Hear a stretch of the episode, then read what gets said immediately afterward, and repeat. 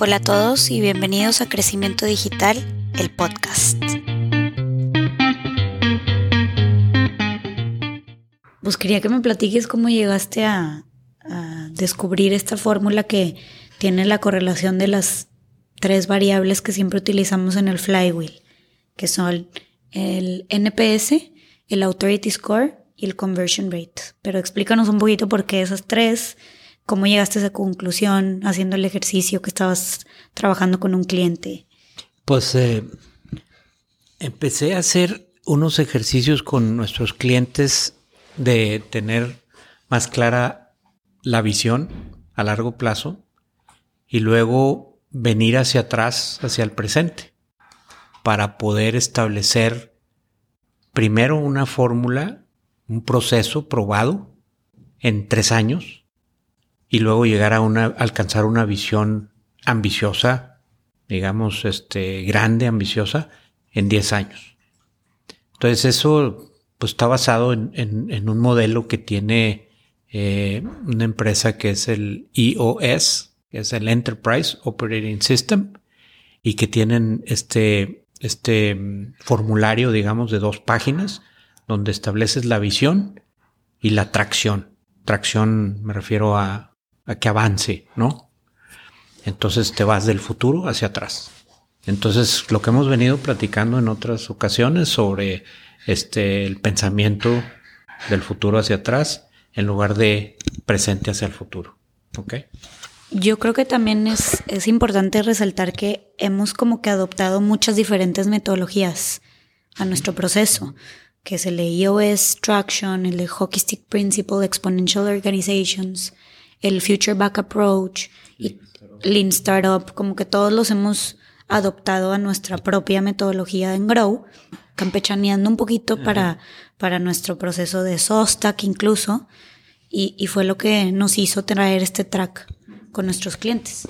Pues como tal vez eh, nuestro público no conoce, nuestro proceso de ventas primero es eh, que te busquen los clientes, que ellos te busquen a ti en lugar de tú buscarlos a ellos. Y tal vez tienes una lista de clientes que quieres que te busquen, o sea, utilizando el account-based marketing, este, y estás haciendo un esfuerzo para que ellos lleguen contigo. Pero una vez que te buscan, pues tú tienes un, diagnóstico y luego después tenemos, digo, un, un, discovery de ver de qué se trata, qué es lo que están buscando, etcétera. Y luego tenemos un diagnóstico. Y en el diagnóstico validamos si realmente tiene una visión ambiciosa, si tienen presupuesto, si, si tienen un buen fit, si tienen, digamos, unos core values como negocio que tengan un propósito de transformación, etcétera. Entonces, eso es, eso es lo primero que hacemos con nuestros clientes y entonces, ya que nos dicen, ok, me interesa, pues desarrollamos el, el, proceso de SOSTAC para planeación estratégica y en paralelo empezamos ahora a hacer con los últimos clientes el, el BTO, que es el Vision Traction Organizer. ¿Ok?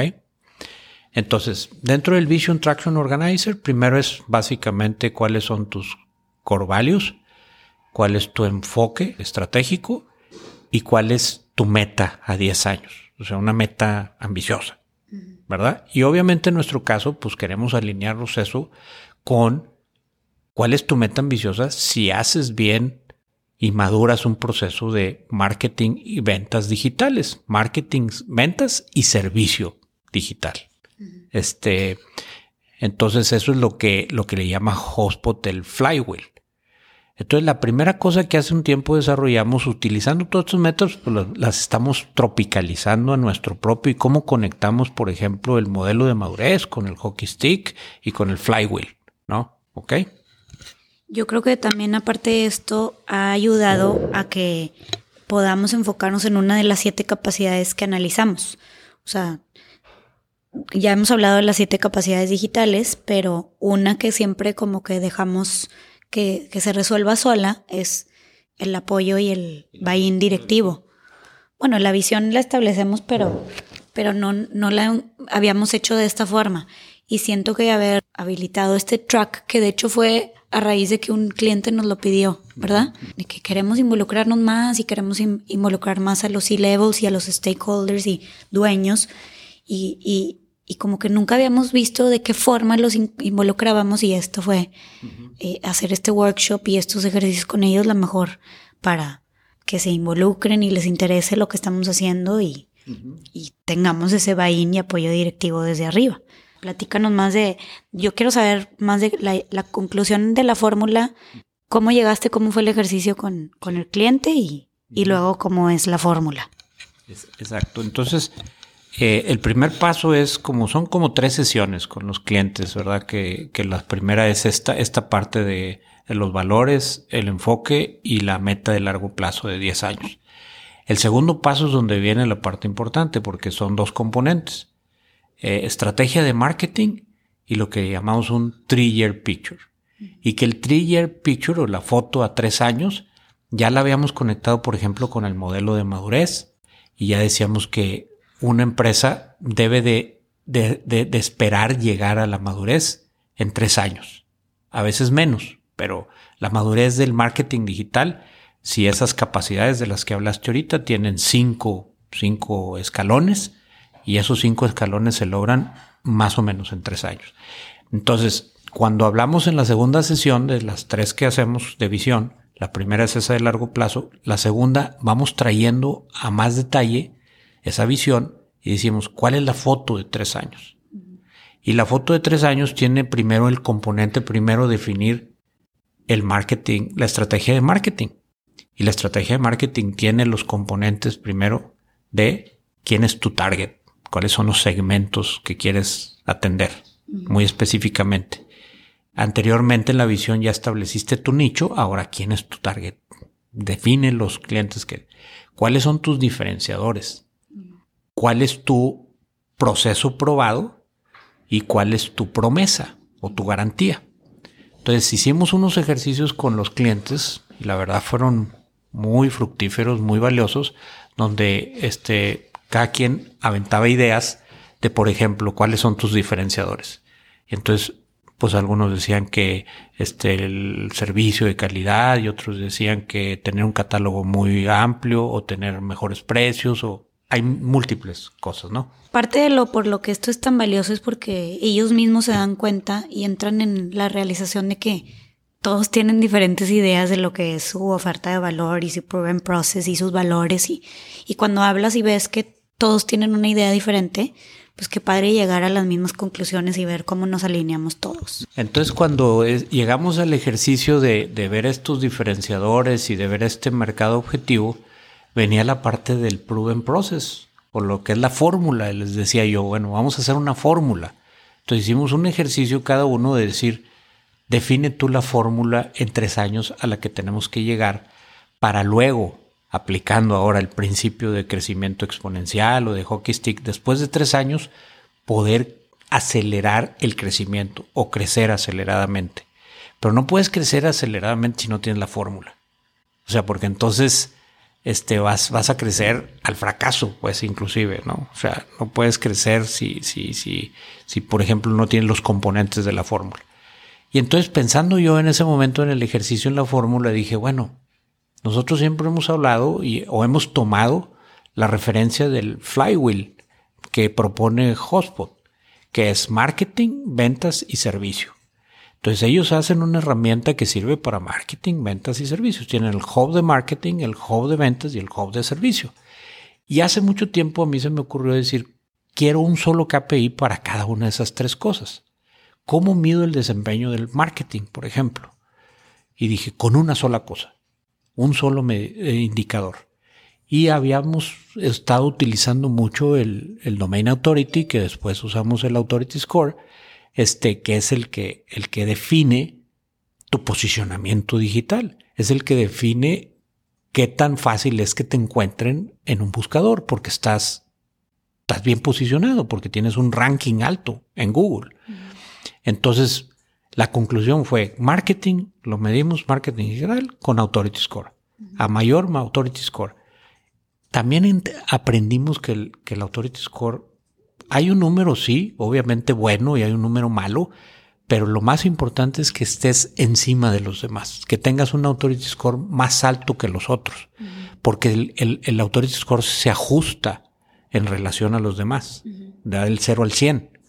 Pero sabemos que llegar a 50 necesitas un alto grado de madurez orgánica. Necesitas producir contenidos de mucho valor, necesitas traer mucho tráfico orgánico, muchos backlinks que te genera ese tráfico orgánico y todo eso lo medimos con el Authority Score. Ok. El segundo componente de la fórmula es ventas. ¿Cómo mido ventas? Pues está muy, muy fácil. Es el conversion rate. ¿Cuántas oportunidades se vuelven clientes?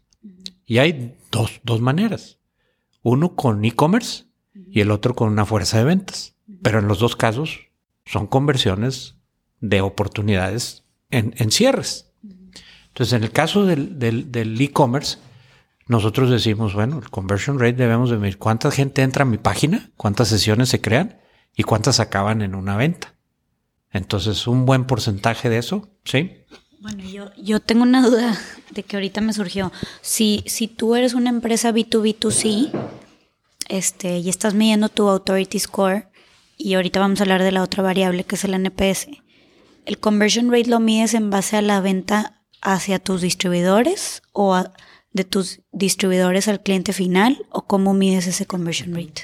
Esa es una súper buena pregunta porque cuando lo haces por e-commerce está muy fácil.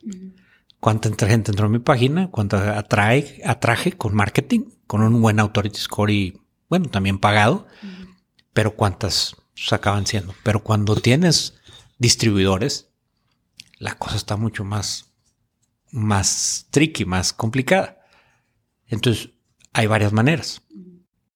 Yo creo que una empresa que depende de los distribuidores para vender más, el éxito está en qué tantos distribuidores tiene y que tantos de sus distribuidores son buenos y producen ellos la conversión que tú esperas.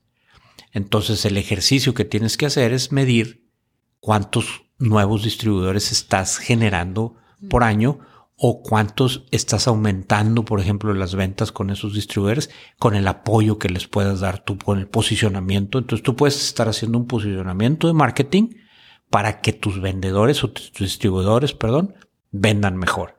Entonces ahí el conversion rate es igual. ¿Cuántas oportunidades de cierres de distribuidores y cuánto cerré?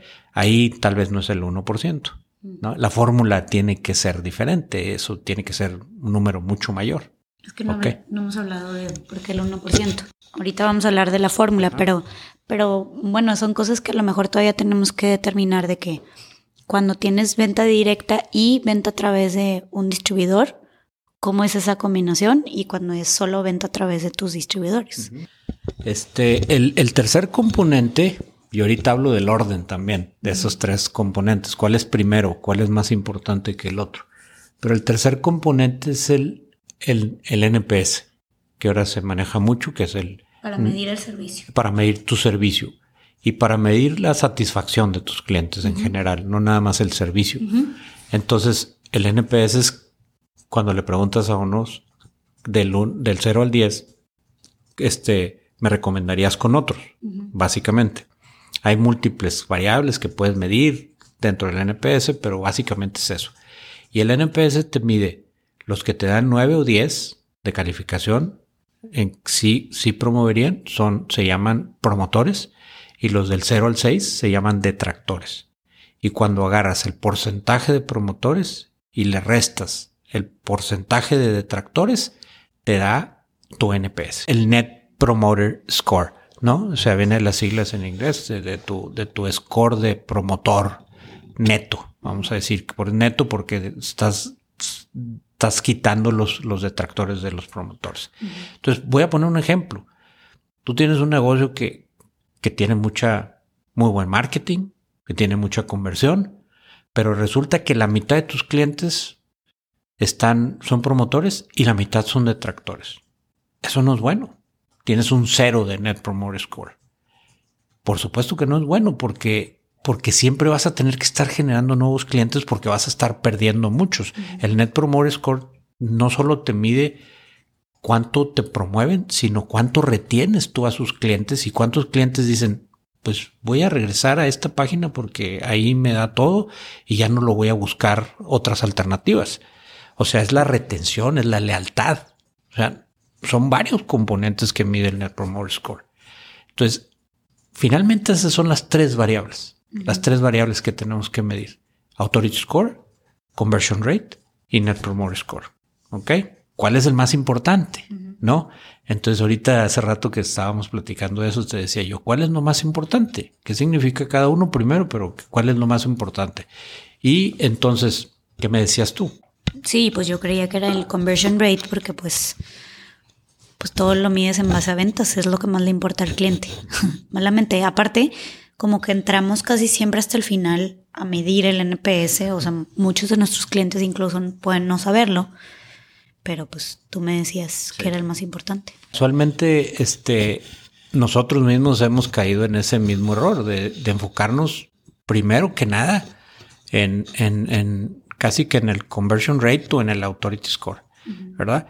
El authority score, en la medida que es más alto, me permite depender menos de publicidad pagada para traer tráfico a mi página. Entonces, ese, ese, es, ese es un ideal que estamos buscando. Entonces, a mayor authority score, menos dinero necesito yo gastar. Entonces, me hace muy eficiente el costo en publicidad. El costo de adquisición se reduce, ¿verdad? A través del tiempo y generas activos que tienen larga vida. Te vuelves tu propio medio, entonces no tienes que pagar en otros medios, ¿verdad? Ok. Pero entonces, cuando coincidimos en el análisis, ¿qué es lo más lo más importante, yo dije, es que si no tienes un buen Net Promoter Score, ¿qué caso tiene que crezcas más? ¿Qué caso tiene que conviertas más? Es como, como un lote de autos usados donde vendes muchos autos, ¿verdad? Pero nunca regresan los clientes, nunca te promueven con nadie. Es más, hablan mal de ti. Ese negocio no va a crecer. No va a crecer porque van a necesitar siempre nuevos clientes incautos, ¿verdad? que, que, que, no saben de ti, ¿verdad? Que no, no conocen tu mala reputación. Nada más que hoy en día es imposible ocultar tu mala reputación. En, en las redes sociales y en, en, el medio digital, este, tu reputación está ahí, directa y rápida, ¿verdad? O sea, lo que más vas a poder generar fácilmente son comentarios negativos, si quieres, ¿verdad? Entonces el Net Promoter Score creo yo que es la parte más importante de la fórmula. En segundo lugar, creo que el, segundo lugar sería el authority score, ¿no? Este, y el último lugar, el conversion rate. El authority score, ¿por qué? Porque entonces estás generando una fórmula, porque se tarda, es lo más tardado, es lo más tedioso, lo más complicado de, lograr. Entonces, en la medida que entre más pronto empieces, mejor porque va, va, va a ayudarte a no, depender de la publicidad pagada. Sí, digo, ahora que lo platicas, como que siento en razón en la, como que en el hallazgo de que esas dos son la apuesta más a largo plazo. O sea, el conversion rate puede incrementar con la campaña de activación, como hablábamos la vez pasada, de que pues el que tenga más dinero gana, pero no es escalable. Entonces, una apuesta a futuro es el authority score, que por más dinero que le inviertas, no puedes crecer tu authority score de, de 0 ni a 50. Si tienes cero, o sea, el, monto de inversión no va a afectar tu authority score. Y, el NPS mucho menos. Pero entonces ahorita sería, bueno, ¿cómo lo correlaciono? ¿Cómo hago una fórmula? Ahora sí. y, la verdad es que yo creo que hay diferentes fórmulas dependiendo si eres un, un, un business to consumer, este, si vendes al, consumidor, es un retail online, por ejemplo, ahí creo que la fórmula es más o menos, o sea, que tu este, Net Promoter Score más tu Authority Score multiplicado por el Conversion Rate sea mayor que uno. ¿Ok? Y aquí quiero explicar esa, esa relación. Entonces, me puse a pensar, ¿cuál es el, el, un buen Net Promoter Score? en retail, ¿verdad? Porque en cada cosa puede variar. Un, un Net Promoter Score en retail, este, bueno, o sea, digamos, si tenemos este, diferentes niveles, cero es neutro, luego 30 sería aceptable, 50 sería bueno, 70 sería excelente. Entonces, en, ese, en, ese, en esa medida. Y entonces, vamos a hablar de 50 como un bueno. Entonces, 50. Y le sumo el, el, el Authority Score. También, Authority Score arriba de 50 es que tienes un grado de madurez, que tienes una calidad de contenidos y que estás atrayendo tráfico orgánico en gran medida. Entonces, cuando tienes un Authority Score de, de más de 50, quiere decir que estás en el nivel 4 o 5 de madurez. ¿Ok? Entonces, esa es la otra variable. Casi siempre. Hay excepciones. Entonces, la fórmula no es tan matemática, ¿verdad? O sea, hay excepciones a la regla, pero digamos, 50 de Net Promoter Score más 50 te dan 100. ¿Y cuál es un buen conversion rate? Bueno, en retail un buen conversion rate, digamos otra vez, no excelente, pero bueno, es 1%. ¿Pero qué significa ese 1%? Significa sesiones, cuánta gente entró, abrió una sesión en tu página y acabó comprando, ¿no? Entonces, el 1% significaría que si tengo yo este 100 visitantes, 100 sesiones, uno me compra. De cada 100, uno me compra. Entonces, uno extraordinario es en retail, por ejemplo, es 2 o 3%. Esos son números muy altos. No es e-commerce. Sí. Normalmente en e-commerce es más grande, ¿no? Este, es que depende también de lo que vendas, ¿verdad? O sea, eh, puede que haya, ahorita me hacer la pregunta, o sea, si sos una empresa de servicios como nosotros, tal vez es muy ambicioso pensar en un 1%. Hay que buscar el número específico para la industria. Entonces ahí es donde entra también un tema de, de, de, entender con claridad qué es una buena conversión, ¿verdad? Yo estoy hablando aquí un retailing, vamos a decir, un Amazon, pues eh, debe tener un conversion rate, no me lo sé, pero 2, 3%. Es altísimo, ¿verdad? Este, pero una empresa que vende maquinaria que cuesta miles de dólares o cientos de miles de dólares, pues puede ser que, que tenga un conversion rate que también va a tener menos tráfico, ¿verdad? Entonces la proporción es la que importa. Entonces cuando hacemos la suma de, de los 50 del NPS más 50 del Authority Score multiplicado por un 8%, nos da igual a 1. Entonces lo que estamos buscando que en esa foto de tres años, en ese caso, de ese tipo de cliente, llegue a uno o más. Y una vez que estás en uno más, ahora sí le puedes pisar al acelerador al crecimiento. Entonces ahí es donde interviene una aceleradora y le inviertas, pues básicamente a más marketing, a más productos, a más catálogos, te expandes, ¿verdad? Este, primero profundizas y luego te expandes, ¿no? Entonces esa es la fórmula. Sí, estoy viendo que normalmente Amazon, sus advertisers tienen un conversion rate del 9 al 10, del 10 al 15%. Este, what is a good sales conversion rate on Amazon? Me imagino que para sus sellers. Y si lo miden con la gente que visita la sección de tu página en Amazon y compra, hace una transacción. Ok, ahí, ahí quisiera poner un punto. Amazon se ha convertido en sí un buscador. Entonces tienes un, tú te puedes anunciar en Amazon para que vayan a tu tienda o puedes también tener un marketplace ahí. Pero la gente que entra a Amazon trae un intent muy claro. Entonces el conversion rate puede ser 9, 10%. Está clarísimo. ¿Sí? Y no tiene este, realmente eh, un tipo de tráfico, digamos, basado en contenido de valor, sino que es contenido de producto. Entonces está la gente que anda en Amazon está en la etapa de cierre de, compras. Entonces por eso aumenta tanto. Es que bueno, y la diferencia es que ya están en un marketplace, ¿verdad? En su journey o en su etapa de decisión de compra están en la etapa de compra, de decisión. O sea, estamos hablando de, de, un posicionamiento que abarca todas las etapas de decisión de compra y yo creo que un buen promedio es ese. Hablar de que una referencia buena es un 2%, porque es una persona que apenas empieza su proceso de investigación, digamos, este, electrodomésticos para su cocina. Entonces, si están apenas empezando, pues están comparando marcas, o sea, eso es lo que quieren ver. entonces, ya cuando se convierte en, en esa transacción, pues a lo mejor ya pasó por un periodo de X tiempo. Pero entonces, estabas hablando de la fórmula de que digamos que un Authority Score de 50, un NPS de 50 y un Conversion Rate del 1 al 2%.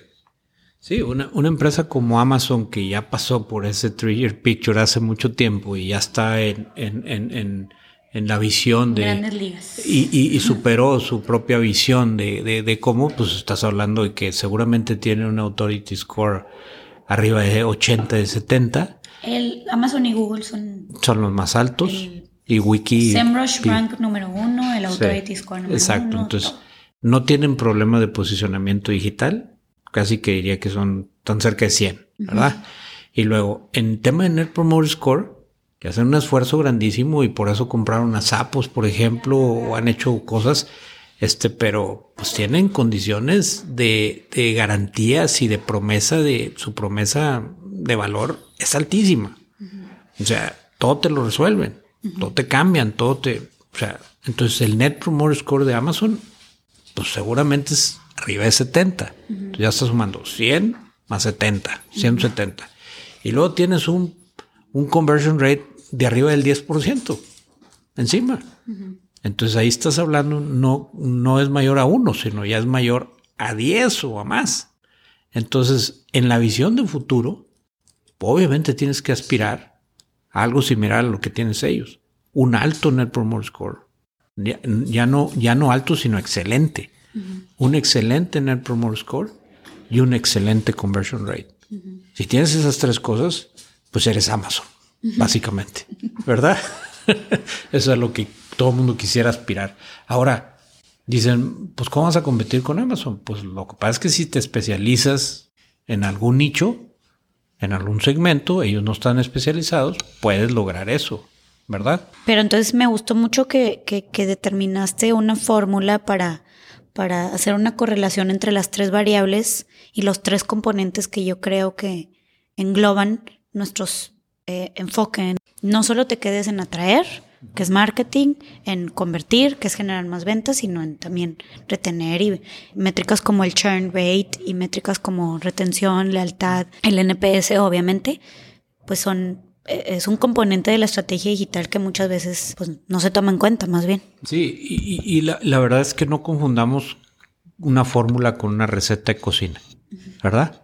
Este, cuando hablo de ese mayor que uno, a veces tiene que ser mayor que cinco o a veces tiene que ser mayor que, o sea, varía por industria, primero, por tu etapa de madurez. No puedes pretender, si estás empezando en el primer año, tener, ser mayor que uno, pero puede ser que mayor que punto 25 o llegar a punto 25 es un avance sustancial, etcétera, ¿no? Pero esos tres indicadores, otra cosa que quiero agregar es que tienen a su vez múltiples, ¿verdad? Decenas, si no es que centenas, como en el caso del Authority Score, de variables y de KPIs que, que intervienen para lograr hacerlo crecer. Entonces, conforme vas madurando, te vas metiendo a KPIs más sofisticados y más, más detallados, más, más finos, ¿verdad?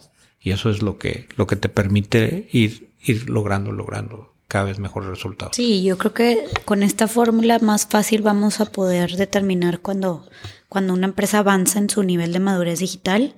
Como que ya creo que estamos adoptando varias metodologías a nuestra propia metodología de Grow. Y esta fórmula yo creo que va a ser un, pues como que una brújula súper importante para, para encender los componentes de marketing cuando estás bien, el de ventas cuando estás bien, el de servicio o ver cuándo se enciende cada uno, pues estarlo midiendo una vez que están encendidos los tres a que lo estés haciendo bien. Y lo vamos a ir también pues ahí modificando para establecer a lo mejor por industria ese rango, a lo mejor por zona geográfica o, o por tipo de empresa que seas, ¿verdad? Entonces va a estar muy interesante ver qué tal pues adoptamos esta fórmula en la implementación de nuestros clientes. Muchas gracias a todos por escucharnos. No olviden suscribirse y enviarnos sus comentarios. Hasta el próximo episodio.